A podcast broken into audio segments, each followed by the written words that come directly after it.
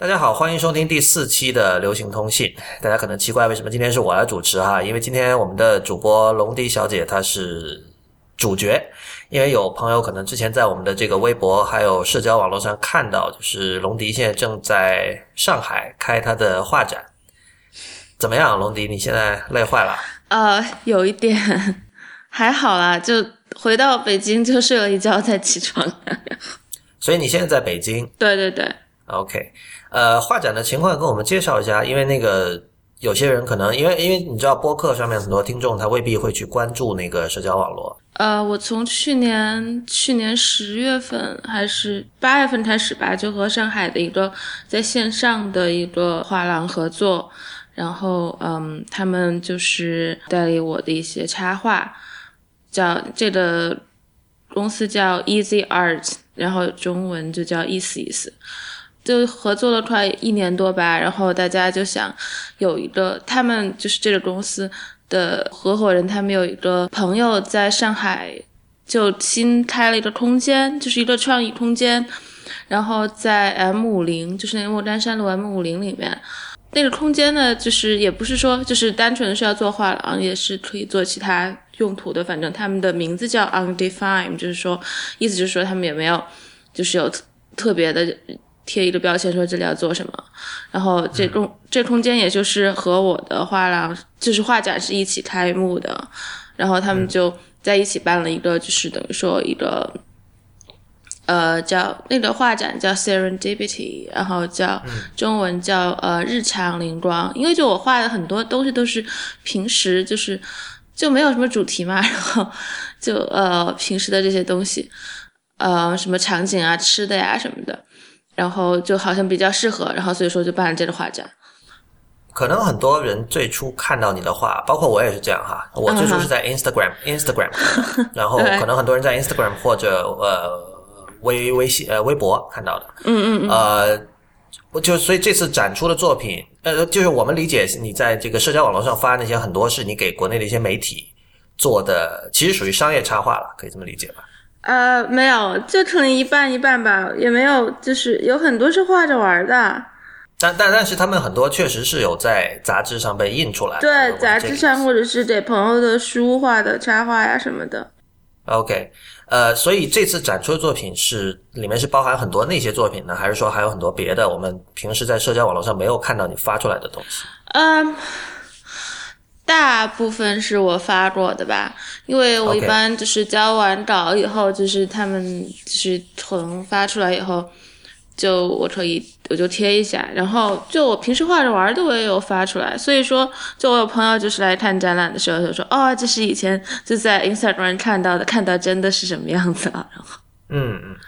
然后你刚才提到说那个这个画廊就是意思意思，它是一个线上画廊。对。对，那是什么意思？就是他是没有，就是在做这个 M 五零的这个空间之前，就这个 Undefined 之前，他们是没有一个实体空间，没有没有，纯粹这个 Undefined 是他们就是画廊的这个呃老板他们的朋友的就是空间，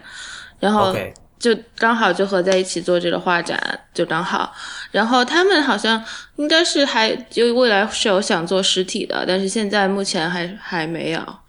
就比如说，我要买你的画，我是去他们的网站，然后上面可能是有那种购买的按钮，我就可以直接落定，然后他就对对对对，有价格呀什么的，然后他们就会给你包的很好，然后送给你。明白？你有没有问过？就是比如说这次你肯定看碰到很多观众哈，就是你刚才提到他们说以前只是在 Instagram 上看到，其实你知道 Instagram，尤其是在你你你其实近年发的会比以前少嘛，然后在你最活跃的那段时间，你知道当时的 iPhone 还都是。三点五寸、四寸的屏幕，对吧？嗯，对。所以，所以那个时候你看到的那个尺寸是相当的小的，其实。所以你有没有听这次观众有反馈说，哇，看到真的和在这个手机上看到还是很不一样的？是的。然后就是因为，呃，我有在帮，就是呃，中文画报画插画嘛。就是中文画报，它会有一个有一页打开，就是城市版的时候就会有个题图什么的。然后那天他们就会问我，就是嗯，然后中文画报的编辑朋友就会问我，就是你实本身的画的大小和那个图的大小是是什么的比例？然后我就说画是应该比那个打印出来的那个要大多了。嗯嗯，对我问这个其实是因为你知道很多人他。比比如说哈，他从小呃很喜欢美术，然后他在他看了很多书，然后看了很多网站，然后等到有一天他真的去了这种世界级的博物馆。看了这个原作之后，他会说：“哇，这个你知道原作和这个印出来的东西完全是两回事儿，对吧？”啊，对对。然后我我们之前在那个有一期的 IT 公论里，我们也聊到一个问题，就是你知道之前纽约那个 New Museum 在做 Chris O'Feely 的那个展嘛？然后他有一个作品里面有这个非常微观，就是极其小的用铅笔画出来的一个个那种呃黑人 Afro 发型的那种人头，一个一个，嗯嗯嗯，非常非常的小。然后后来我在翻他的画册的时候。我就发现，哪怕是印刷品都没有办法把那样的细节呈现出来。就是你看真品的话，它上面那个每个人的脸是有那种微妙的区别的嘛。但在印刷品上，很多就模糊掉了。那我就想，如果是网站，就更加不用说了。当然，现在你知道有 Retina 屏幕会好一点。所以，所以我就想知道，就是说，比如说你的画在它的数字版和它的真作之间，因为因为你刚刚提到很多人其实只是在网上看过，然后去。去这个画廊，去这个线上画廊来买。那你觉得，如果说是一个实体的画廊，对于销量会不会有更好的促进？呃，这个我不太清，因为我觉得插画可能，呃，就还就你只负责画，你不负责卖，是吧？对，我不负责卖。对，那如果你作为一个观众呢，就是你你你。你你没有觉得说，比如说 Instagram 上的版本会觉得很，因为就是那那个画廊上网站上一张画，它可能有一个呃整个的就是全图嘛，然后它高清的版本，对，它还有细细节图啊什么的，然后我觉得你还是能看得到吧，但是可能就是你不能摸嘛，然后就还觉得可能有一点距离感吧。有可能。我问这个是因为，其实我觉得这个是你和呃很多我认识的画画的人一个挺大的区别。就是当然一般人会就知道你在社交网络上很活跃，你也很乐于利用新技术。包括我找你做播客，你马上就同意了，对吧？然后我相信你也注意到了，很多艺术家其实不是这样的。哦，对啊，我我爸就不是这样的。我觉得哪怕是同一代的人。我也我也知道很多，因为艺术家他往往很多时候他是跟实体的这种 material 打交道，而这个你知道，所有我们谈论上网啊，或者各种 app、各种社交媒体，其实他是在跟在跟 bit 在跟比特打交道，他他没有跟实体。嗯，对，所以所以我觉得这里有一个 materiality 的东西，就是当你习惯了一切东西是要有摸得着的这种触感，或者说有就有实体感吧，不是说触感，有实体感的时候，你可能会觉得。那就很多人他未必说真的看出了说哦网他觉得网上很多画其实也很高清，但他就是不喜欢把画摆到网上，或者说觉得那个就是一个纯粹是一个展示。但是对你来说，好像你的作品，比如对我来说，你的作品在 Instagram 上的版本，甚至可以说它的是它的第一个版本，是它的原始版本。虽然我知道它不是，嗯，是对，应该是吧？就我的时候会画的玩的时候，我就会因为就开始画就。开始画一张画的时候，我会拍一个什么细节的照片啊什么的，然后等交完稿杂志出来，我又把整张会 PO 上去。呃，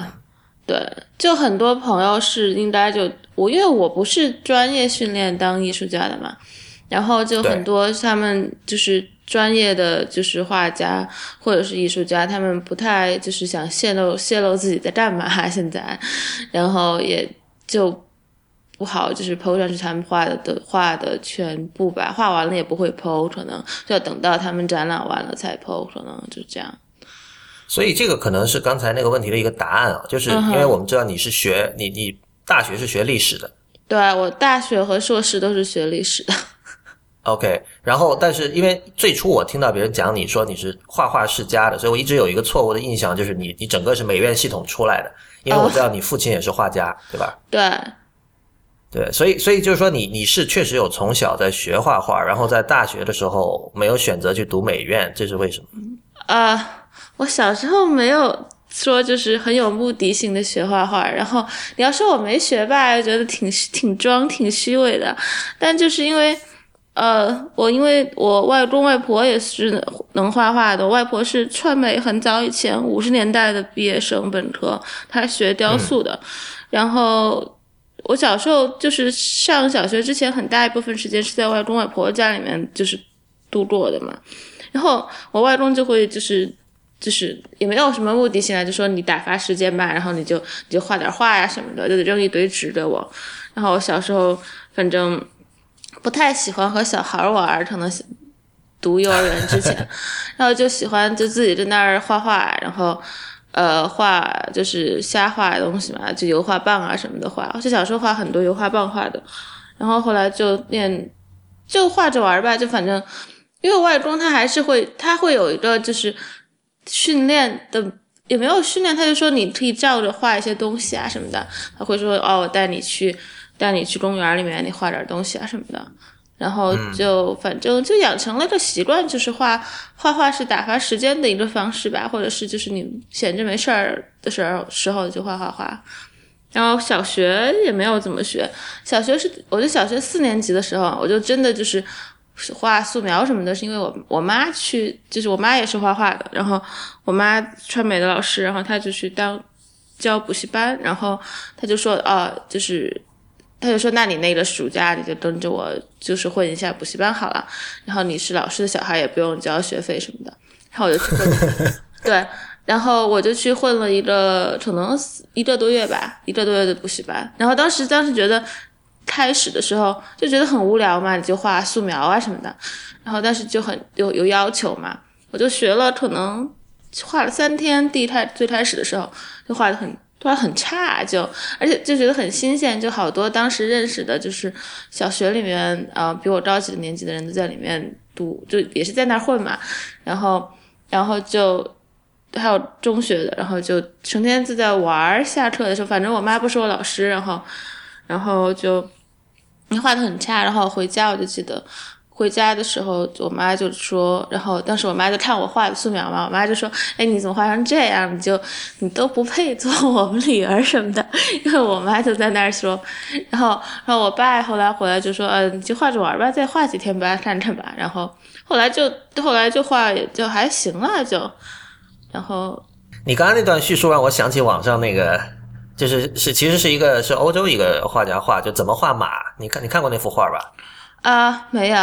他他就是他就是有五个步骤，然后之前说之前画的都是非常像那种幼儿园小学生画的一样，画一个圆圈是吧？下面四个柱子，然后一个头，一个一个圆柱体。最后最后一步，他是从一下子从那个四个圆圈跳到了一个细节非常完整的马，然后它上面加的那个说明是再接上再加上其他细节就大功告成了。就是你刚才说的，就是之前你一直是画的很差，然后回去被你妈骂，然后你爸说啊再画几天。试试看吧，然后你说，然后接下来你就说，接下来就这样了，就是你把它最后很多细节都省略掉了。因为就是因为我我也不知道，就画素描就可能我们当时开始的时候是画，就老师就是让你，嗯，画画就照着画，然后完了中间画了一下那个透视什么的，画了画了几天，然后透视完了我可能就开窍了吧，就因为当时画静物就画的还行吧，然后所以所以那是你的第一个 serendipity 是吧？呃，我也不知道是为什么，但是我当时是很讨厌画色彩的，我就很长一段时间都不爱画色色彩，就一直到后来可能就是真的开始画插画的时候都不爱画色彩的，直到二十几岁都不爱画色彩的，然后可能前几年才变的吧。哎，这个还挺挺特殊的哈，因为我们最初看到你的画，其实印象很深的就是你的这个色彩感。啊，对。所以，而且我们知道色彩感这个东西是一个，我不知道，就是当然我知道有色彩是有它的科学的啦，然后，通它也是一种通过训练可以习得的东西，但是，嗯哼，你知道，总是我们还是能看到很多人他天生对于色彩是比较有感觉的，所以根据你刚才的叙述，你似乎是到了很晚的时候才突然开始比较频繁的使用色彩。是是这样的，我不是就是我对色彩是敏感的，但是就是我那个暑假后来，它是一半时间画素描，一半时间画色彩。然后素描画完了，画色彩的时候，我觉得那个水粉颜料很麻烦，然后就就很就不不好驾驭嘛那个颜料。然后然后我就觉得画的很烦。然后后来我就跟我妈说我不想画了，我妈就说那那那你就别画了，就别来别来上自己玩去吧。然后我就没画了。然后。因为后来就是念小学以后，中学都是住校啊什么的，画画就是个副业吧，也不是副业，就是画着玩了，就等等于说就没有时间画，就是很系统的画画，就是暑假的时候在家画一下，画点素描玩，然后然后在家画点。我当时觉得，我就觉得油画颜料可能应该要比水粉颜料对我来说更容易驾驭一点吧。就小时候会暑假会画一些油画玩。你觉得副业和画着玩的区别在哪里？我觉得你要把它就是很一个事儿当成就是呃谋生之道的话，你可能会觉得不太不太好玩，好玩一点儿，就会或者是你就会觉得压力大一点儿。所以，所以比如说，如果现在有一个机会，你可以去当比如自由插画师，你是不愿意去做的？呃，我不会，就是因为大家会很多人会说我是插画家或者什么的，但是我不是很喜欢，呃。就人家就给你贴了标签，说你是画插画啊。但感觉插画还是比历史好赚啊。呃，是就来的快嘛。因为就要看怎么样了，呃，然后反正等回到刚才说什么色彩那个，然后因为就是因为后来就是回家的，因为我住校嘛，中学六年都是住校，然后回家画画的时候，就是大部分时间我就很喜欢，我我我从小养成一个很奇怪的习惯，就是我在手上在画画的时候，我要看电视的，然后哦，对，呃，所以我就爸妈在，就是我爸妈看电视剧什么的，我就会拿一叠纸在旁边画。然后就画着。等等，你你是你是真的有在看吗？还是像比如说我们有一搭没一搭的在听音乐那样的在看电视？我有在看啊，就我现在就是很多就是嗯画着玩的东西嘛，就是想象，尤其是在画想象的东西的时候，或者是也有也也有在画，就是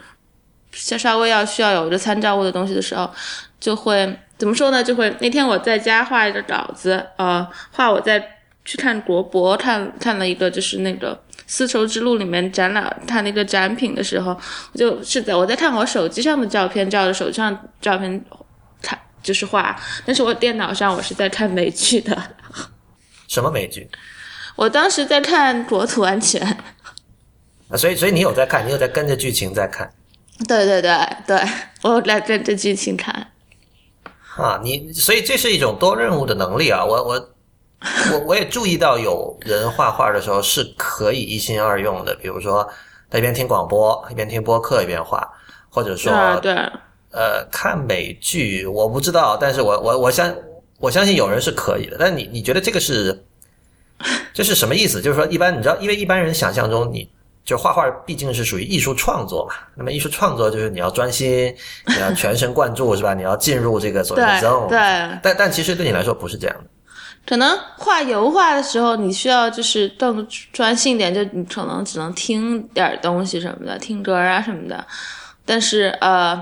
就是我也不知道，就画插画的时候，因为我小时候就是手上你在画什么的时候，你就得看着什么东西，就小时候养成的习惯。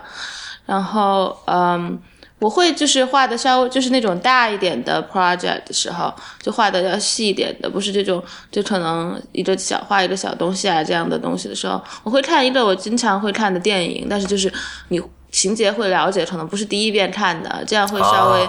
呃，这样就会稍微就是嗯，呃，会会注意力要好一点。对，如果是已经很熟的电影，我觉得这个还比较好理解。但如果是新的美剧的话，就是它里面有语义的成分，你得跟的嘛。就是而且这跟听音乐还不一样，听音乐因为你调动的是听觉，然后现在你等于说你的视觉被分成了两半，让我想起你知道，好像世界上有有一种人是可以。把嘴巴分成左右两半，然后他说两种语言哦，真的吗？让我想到了这样的一种类似的一种情况。对，就是我反正，而且我不喜欢看，因为我看喜欢看的美剧还都要动一点，动一点点脑子的吧。然后你还得就是跟着听啊什么的。然后呃，我不是很喜欢，就是看好就是那种，所以说我也不知道就。我就觉得，我现在一般画的时候会看，我现在就看什么国土安全啊，什么那个 Madam Secretary 啊什么的，然后就。所以你觉得，你觉得这个算不算是？因为我们老说现在不是碎片化时代嘛，这个算不算是碎片化时代在一个艺术工作者身上的一种体现啊？呃。可能吧，因为就是怎么说呢，我我以前在还在念硕士或者是念书，就念硕士的时候，我是从零九年开始就有杂志的这种插画画的嘛，然后那个时候然后自己也经常会画着玩儿。就是你你在读书的时候也很忙呀，然后你要一个星期要看好几本书，然后写 paper 啊什么的，就没有时间。就是说你你就是你，我就会觉得你要是就是什么手手里什么都不做，然后看着美剧很浪费时间，一集四十多分钟，然后你就会你就会想，你就手里在画着什么东西，就觉得好像时间就节省了，你你把这个事儿也完成了。哦，这个这个很有道理，不就是这个你你这样说，我就觉得能说得通了，就我完全能够理解，就很多人又想看美剧，但我觉得我不能不干点什么啊，对吧？就是我如果我光看美剧就是在玩儿，但是如果我同时在干点什么，我不会那么 guilty。对，是的，是的。我想我以前本科的时候也是这样，就是本科的时候会一边看美剧一边画着玩儿。你从来没有试过专心的只看美剧？很少。OK，这个你知道让我想到什么？就是那个苏珊·桑塔格那个《论摄影》里，他就其实多少有点嘲笑，就是美国，就说那个德国人和日本人就是这种工作狂的这种民族性嘛。然后他们就是他们出去玩是一定要拍照的，因为这样会让他们不那么 guilty，就是否则他觉得哦，我只是在享受，这样不行，对吧？或者他出去旅游，我但我如果我在拍照啊，那那那感觉是在工作，你知道吧？那感觉是在干活，这样我不我的心理负担会减轻一点。挺有趣的，这个这个，嗯，我觉得确实是现代性之后的一种人类的一种怎么说啊，心理上的需求吧，或者说啊，对。那我我那我想问一下，你你玩游戏吗？你是说呃，就是手机上的游戏还是什么呀？呃，手机游戏、网页游戏或者那个主机游戏、掌机都可以。小时候会玩吧，就小学的时候会玩。就中学以后就没有没有就不怎么玩了。我我就觉得，如果是你你刚才的那套思路延续下去的话，你是没有机会玩游戏的，因为游戏是不可能让你边玩一边画画的。是，我就呃，对我比较讨厌这个，就是你就会觉得你就一直在玩的东西。然后我会玩，就是在地铁上，就以前不是有个什么，就是就手机上的游戏叫二零四八嘛，然后那个会玩。然后在地铁上无聊的时候可以玩一下。但是你要真的就是你要说打游戏打一天那种事情，我不会的。OK，我因为我那天在 IT 公论里和那个 Real 我们在讨论这个事情嘛，就是说，其实因因为你你有玩那个纪念碑谷嘛，叫 Monument Valley。我知道别人在玩，我看过别人玩，自己没有玩的。对你你就那你就从一个视觉工作者的角度，你看到别人玩的时候，你对这个游戏的感受是什么样？呃。我就觉得，哎，我反正我我本人是对游戏都没有什么感觉的，就觉得呃没有什么特别好玩的。OK，因为你知道吗？你知道就是游游戏 community 是怎么看它？因为游戏社群通常他们玩的游戏跟 Monument Valley 是差别很大的。啊，对。你知道那种往往是打打杀杀的，或者说是。就是游戏性很强，就是对于小白来说会很难操作的那种。但是 Monument Valley 就是它它的游戏性很弱嘛，就是很多人哪怕是完全的新手，很快也通关了。但是呢，嗯，另一方面，它的画面和大部分的现在主流的游戏比起来，是很很有它自己的特点的，对吧？嗯哼，对。除了先不说它用了这个 MC Asher 的那个矛盾空间以外，哈，就是它本身它的风格上也是那种很。呃，进入式的，而且很很 tranquil，让人可以沉浸在里边的一种东西。嗯，所以呢，但是你知道，这这这样的一种特点的一种游戏呢，就也让人就马上开始站队，你知道吧？就是呃，一派人会觉得，就那种传统的游戏玩家会觉得这个东西不值，很快就通关了。然后上次我们在 IT 公论聊这个事儿，有一个听众给我们反馈，他说很快通关，我觉得很羡慕啊，因为他说现在很多那种就是所谓的主流游戏、主机游戏上面那些。那些大作都会做的很长，然后这位听众是觉得说，他把它拖那么长，是不是为了让大家觉得能够值回票价，就不会觉得哦，这个游戏开发商在骗钱。我如果玩玩三个小时就没了，那我因为你知道游戏还是不便宜的，四十六十美元这样的。我知道，我知道。对，所以所以就是确实现在有很多那种大作，你是要玩几十个小时才能够通关的。那对于比如说平时有工作的人来说，很可能一两个月就要耗进去了。但是呢，我觉得另另一方面，如果你从另外一个角度来看这个问题。游戏对于现在的很多人来说是唯一的能够进行非碎片式阅读的一个媒介了。就是很多人其实没有看书的习惯吧，就是你会觉得每天必须有的时间在看书啊什么的，然后他们会觉得可能打游戏的时间就是完全很自我的一个地一个时间吧。我小时候中学的时候，我们就是班里面男男生什么的，他们每天就是住校，周末到学校的时候，他们就会去跑去就约着打打游戏，可以不吃晚饭的，星期天补完课以后，然后就去吃。然后我当时是很不理解这帮人家为什么就充满了热情，然后对，就其实就是，如果我们以一种这个无差别的方式看待所有媒介的话呢，嗯，其实他那边也可以说，他他他可以说他不理解为什么某些人对于读书充满了热情。我呃对，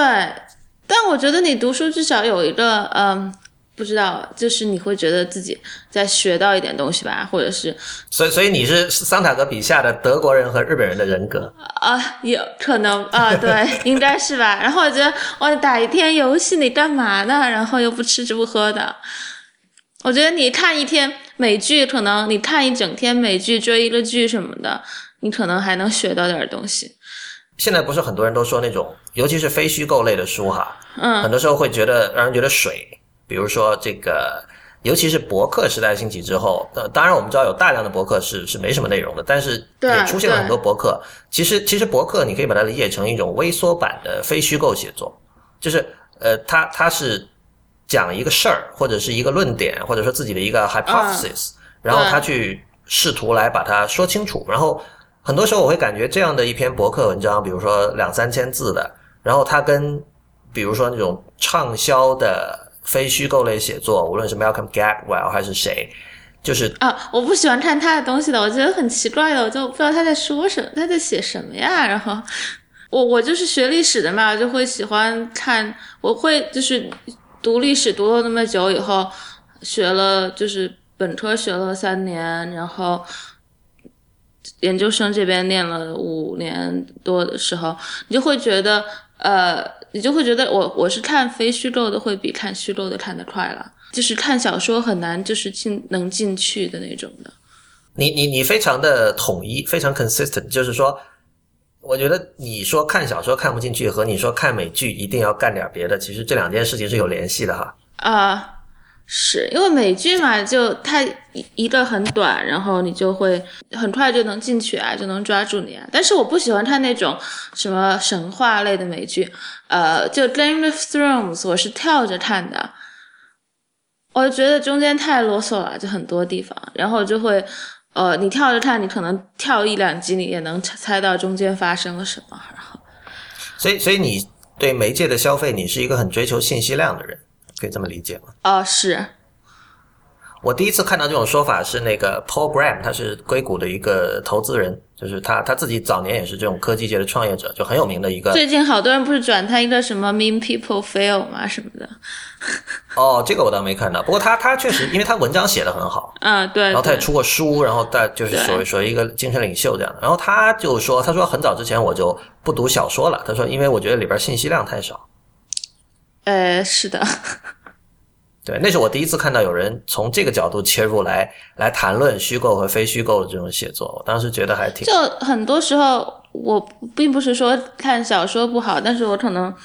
嗯，看小说就最近这些年看小说会看的比看虚非虚构的少吧。然后，嗯，我是觉得其实呃，某种程度上说，小说的功能被很多其他的媒介。取代了，比如说，我相信电影你还是经常看的。对，我很爱看电影的。然后，对对，嗯，所以所以其实呃，当然你知道，小说的爱好者会说，文字可以给想象留出更大的空间，是吧？他不会把所有东西对、呃、落到那么实的地方。比如电影的话，对那个人长什么样，他已经告诉你了，但小说你得自己去想象。所以有的人觉得这个是对脑力的一种锻炼也好，或者是更加自由也好，或者是一种对我有看《New Yorker》嘛，然后就就是，但是我会。小那个 feature 那个，我觉得那个长度，我觉得我还我就挺好的，短篇的，哦、嗯。OK，最是上一本看过的长篇小说是什么？我就回来以后，我就是我买了那个莫迪亚洛，就是他得奖的那个，就是法国那个人写的，啊，就是看看了看了十几页就没看完。莫迪亚诺那个什么暗电街是他的是吧？呃，对，然后就哎，我我看我写那我我不记得那那边那本的名字了，就 title 是他认识了一个在巴黎的摄影师什么的，那摄影师以前是那个他他里面写的是什么罗伯特卡帕的朋友啊什么的，看了十几页。所所以你还是看的嘛？你还是看小说的嘛？呃，是，然后呃长篇的，哦，我长篇的小说是七月份的时候看那个啊。那个帕默特那个纯真博物馆那个 Museum of Innocence，不就今年七月份的时候看的？啊，今年七月啊，那还不是很远，至少还是在今年以内。但是应该是最长的一个小说了吧？然后后来就因为没有时间看小说了，就长篇的小说了，然后就嗯看点别的，就还是看杂志或者是看历史书会比较多一点。嗯，我们我们刚才说到媒介，说到这个新技术哈，我就想问，因为我我个人之前和你私下聊天，我只听说就是你是大部分还是用手绘的，我都是用手绘的，都是用手绘的，就是所以你从来没有考虑过，你知道就是电脑作为一个这个创作工具这样的一种可能性。呃，我觉得电脑是可能成为创作工具，要看以后你我想做什么吧。就算我帮朋友设计的那些标志啊，或者是呃 logo 什么的，都是我画了一个图，然后我有一个朋友他帮我实现的。我以前用过手写板吧，就学学过一段时间，我就觉得那个，哎，那个画起来不是很好看，呃，我觉得还是不太真实吧，就画的我觉得。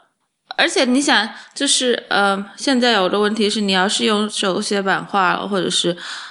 你你怎么把它留下来啊？不，你是怎么把它挂起来？啊，这是个好问题。这这这个其实是 digital archive 的问题，这是一个本身是本身是一个很呃很很困难很重要的学科，可以这个可以等会儿再聊。对，但是我知道我最近就是看那个 Pace，他不是讲了一个就 David Hockney，他就拿他的 iPad 画东西嘛，嗯，然后是打印出来的，在在。看起来还是有点奇怪啊。对对，但我觉得他这种其实多少属于概念艺术了，就是对吧？就是说我我我知道这个东西是这个新媒介，我去尝试一下。但是你知道另一方面哈，你说到 iPad 这个倒是很很很很对，因为那个以前是手写板嘛，我是完全可以想象一个在习惯于用纸笔作画的作家，然后看到手写板，它那个差别还是挺明显的，对吧？但是我我不知道 iPad 是不是又不一样了，因为 iPad 的话你是。呃，虽然它也是一种模拟，也是对纸笔的一种模拟，但是和手写板比起来，我觉得你可能它它会更像，它模拟的更像，更像。对，是的，是的，你就会直更直观一点吧。因为手写板你是在一个板子上画，然后你眼睛看的是屏幕嘛。嗯嗯嗯。然后就会觉得很奇怪啊。然后。对，这就像跟别人在视频通话的时候，你你其实看着摄像头，但是对方看着你的眼睛是看着别的地方。但如果你看着对方的眼睛，别人会你会看不见，就是他。啊，是的，是的。对。然后呃对，然后就不喜欢。然后还有我前段去年的时候，我有一个呃朋友，他们他们那个他在纽约一个 incubator 里面，他们就发就是找一个就是 iPad 的 app 嘛，然后就是呃让我找我就是纽约做插画家就插画家的朋友去试试用，然后就给他们提提意见嘛，然后。别人还是就是画，真的就是老拿手画手绘给纽约客画的这些，他们还是不太喜欢，就是在他们那个 app 上面画的。这个是这样的哈，就是说你如果盲测呢，就像比如说大家品红酒的时候是吧？我不告诉你这是什么，你能不能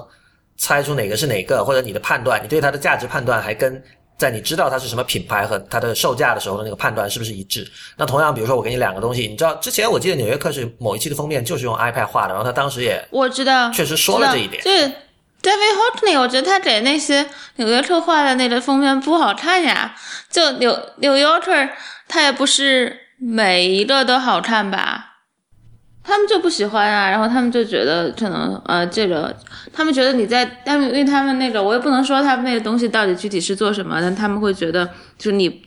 其他的一些人群会比较需要这个，但是艺术家的话就还是不太需要这个。哎，但是是这样哈，就是你知道在呃，我我我先我先不管他们那个 app，但是你知道之前已经有很多这种在 iPad 上画画的 app，然后比较有名的两个啊，我觉得他们刚好代表了两个方向，呃，一个一个叫 Procreate。还有一个叫 Paper，那么我知道我用过 Paper 的，对，嗯那你知道 Procreate 它是你一开始你下载了之后，你会看见它里面有很多那个样图嘛，就是告诉你它可以画成怎么样。那些其实在是试图在 iPad 上画出以前的媒介可以画出那种感觉，比如以前你用电脑手绘板可以画出来那种东西。但是 Paper 代表另一个方向，就是你知道 Paper 它给你的那种叫什么笔触啊，还是那种笔啊、对啊，对，是对。是很有限制的，它就那么几种，而且它本身都是那种风格还是比较强烈的那种笔，所以你可以很容易的看出一个人的某个东西是用 paper 画出来的，对吧？啊，对的，对的，然后我们就注意到，比如说有一个很有名的科技作者叫 Ben Thompson，那么他每期他的那个文章啊，会配一些那些比如说曲线图啊，或者是柱状图啊，他不是拿 Excel 或者什么别的软件做的，他就是直接用手在 paper 里画。所以这个成了他的那个网站的一个特色，就很多时候，因为你知道用 paper 画的东西，肯定那线也不是很直，但是那种对，可以说是萌萌的，或者说什么样的那种，就是那种错误的感觉，反而会嗯让人觉得很有意思。所以呢，这里的问题就是说，呃，比如像 iPad 这样的媒介出现了之后，我我们都知道，你如果想在这上面去重现以前电脑能够做的事情，这似乎不是一条正确的路子。嗯就是它有没有可能像，我觉得 Paper 可能指向另外一个方向，就是说，呃，什么样的东西是呃可以被被 iPad 独占的？就什么样的东西是你只有在 iPad 上做才是最合适？相反你，你用电脑画反而还觉得太麻烦或者不好驾驭或者怎么样？这个应该是他们这个吧？你像那个 David Hockney 那些画封面，也就是拿 Paper 画的呀。啊他做展览那些也是。OK 哦，这个我还真不知道。所以就是、对我就说，因为因为 Paper 出来的时候，在科技界是一个小旋风嘛，因为当时大家都觉得，嗯。因为它首先用户体验做得很好，它的 UI 设计也很有特点，呃，然后后来它又出了这个配合它出了一支笔嘛，就是实体的笔，你可以用它来画，对对对对对。就是这，样的。那个，因为新技术有时候其实是很怎么说啊，就是一方面，你比如说你现在一个杂志，你说哦，我今天这个什么什么东西完全是用 iPad 画的，包括之前宾利不是有个广告嘛，他说我这个完全是用 iPhone 五拍的视频，这本身是一个 marketing 上的一个一个招数，对吧？你这样的话，大家会说哦，那我要来看看，说不定这看的人就多了。但是另一方面，我们都知道，就是说你你如果光是只能强调说你的工具的话，就说明你根本就没有做出什么东西。呃对，我们来说回刚才你讲的那个 digital archive 的事情，这其实我也想问你的，就是你的话其实相当的分散，可以说，呃，我当然我相信纸的话，纸的话你肯定在家里你会保存的很好，会吗？呃呃，拿纸画的，对啊，就是对你肯定，这这，我觉得这个纸画的它这种保存已经是一个，就是它不是一个未知的问题，大家都知道可能有一套系统的方法，以前的画家是怎么做的，或者学校里会教，或者或者我不知道，但是数字就完全是另外一回事了，就是。所以，所以你你有没有担心过？因为你你比如说你现在也是在 异国他乡嘛，就是你现在不是一个已经稳定下来的状态，所以你有没有想过，比如十年后你现在这批画会是一个什么样的状态在存在着？就还是在可能家里面哪个地方，或者是有的画已经卖掉了呀，嗯，或者怎么样，然后嗯，有可能十年之后，可能画画画油画啊什么的，是每次搬家是有好多箱，有可能有一箱画什么的，或者半箱，但我会扔掉一些了，我就会就筛一遍，然后不想要的就扔了。所以你没有想过说，呃，有必要把这些画，呃，比如全都扫，你你你是有扫描的嘛？因为我知道你交稿的时候，你其实是要把这些画扫描了，然后传传给杂志里面。对，所以，所以其实这里的问题就是说，呃，在你的电脑里的那个版本，你有没有想过未来，比如五年后、十年后会是会是什么样子？就还在电脑里啊，然后可能拿出来印画册什么的。不，但是这个就有点，这个其实不是那么简单的，就是比如说你的硬盘坏了。我会传到 Flickr 上啊，就还有网站上有保存啊，这还好吧，这丢不了吧？如果 Flickr 关了，很可能六年前你在用的一个很热、当时很热门的网站，现在你已经登录不上了呀。呃，现在还能登录吧？然后我不会就是在一个地方存一样东西啊，我会有移动硬盘里面会有啊，电脑会有啊，别的地方邮箱里面也会有啊。嗯，因为就是东西出在手上嘛，有的时候你就我不会觉得好像就是丢了一个卖掉一张画，或者是有的有的扫描的键不见了，就会很可惜啊。这这里的问题是，比如说十年后你要做一个十年回顾展，假设到那个时候你，这其实你整理这些东西是非常非常繁琐的。呃，对，就你想一下，你要去无数的网站上，有很多网站可能你的密码早已经忘了，有的网站已经甚至已经关掉了。那还还早吧，我也不知道十年后。OK，这这这是一个 很可以理解的一种一种态度我。大部分时间都是存在，可能我都我都有在硬盘里面。我觉得如果我是你的经纪人哈，我一定要帮你做这些事情。对，就是这这确实不是一个艺术家本人可能有呃时间需要去做的思考，事或者说应该由艺术家本人来思考的事情。对，对对对，但是但是这个问题，我觉得我认为相当多的艺术家其实他没有太去想这些事儿，而且未来会会给他增加很多麻烦。刚才你不是说，就说以前不用不愿意用色，就是不太喜欢用色彩嘛，然后后来什么时候开始就是比较喜欢用色彩在画的？我一直到大学，我可能大二的时候开始，就是真的就是有就开始就是拿时间去画插画，但是那个时候还是喜欢用线条多一点。然后是出国以后，就是有段时间就画一个朋友拍的照片儿，然后就那个时候是开始画照的，画画开始就是画画有一点风格上的改变，就是画色彩多一点吧，用色彩去。我还记得我第一张画的是那个人拍的，拍的上海上上海的一个一个就静安公寓里面的一个房子的墙什么的，对。然后就后来就开始画很多颜色的东西，就觉得你就色彩就，但是我是用水彩画嘛，那段时就开始，就还觉得是一个挺好的表达的一个媒介吧。你还有一个问题是你你其实很高产了，啊、是所以你是属于画的很快的那种人。我不打草稿，OK，嗯，我从来不打草稿。就你，我不喜欢，就是因为就是草稿，你拿铅笔画嘛，就有的时候。我我可能会就是画一个草图，也不是草图，就是你如果画一个大的，你在 Moleskine 上面就拿着，就是稍微勾一勾，你要是变成什么样子。因为有的有的杂志的，就是编辑啊什么的，他想要一个就是你到底要画成什么样子的那个草图，然后就可以交流一下。然后有的 OK，相当于 prototype。对对对，然后有的就不用啊，有的就我就自己画，就拿就就就自己开始画。我这回在上海的时候，去一个朋友他做的那个就是像申请美国的考试的机构嘛，然后他的有小朋友就是、他们那边有高中生就是要申请，就是嗯申请艺术学艺术史，但他们还要考那个 AP Art，他们也要学画画嘛。然后那小朋友就跟我讲，就是他画水彩，他就不知道怎么画错了，怎么怎么改，你知道吗？嗯。然后我就觉得，可能我的经历和就是按这种学上来的小孩的经历，就太没有代表性，或者是就是给他们学作为一个学习的方法了。因为就是我从来都不画，不会就是画草稿，然后我也不会觉得哪哪哪儿画错了。然后可能就是你要画画，就是画稿子的时候，对杂志画稿子，有的时候画错了，可能就是你可能要写个什么字啊，单词或者拼错了，就可能再重新来。但是，但应该有办法，就是可以纠正的啦，就没有就是画错了就会觉得很 frustrating 的那种感觉吧。那我就跟他讲，你就会比较自信一点，就你就平时没事儿就画呗，然后就就可能自信一点，就不会觉得哪天画错了就会觉得很苦恼啊什么的。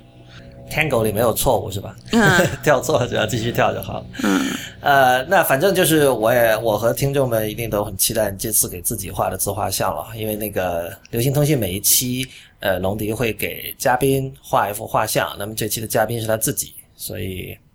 希望这幅能够未来成为经典作品。那么非常感谢大家收听今天的流行通信，呃，我是李如一，然后今天我们的嘉宾是流行通信的主播龙迪小姐本人，呃，欢迎大家去呃上海看龙迪现在在进行的一个叫 Serendipity 灵光乍现的画展，我们会在这期的网站上把这个所有相关的这个链接给出来，大家可以去看。同时，呃，也欢迎大家在我们的社交网络上关注我们，我们在新浪微博叫流行通信 Pop Dispatch。呃，P O P D I S P A T C H，在 Twitter 就是叫 Pop Dispatch，然后我们的网站是 P O P D I S P A T 点 ch。同时，也欢迎大家收听 IPN 播客网络旗下的另外五档节目：IT 公论、未知道、太医来了、内核恐慌，以及最新推出的无次元。谢谢大家，我们下期再见。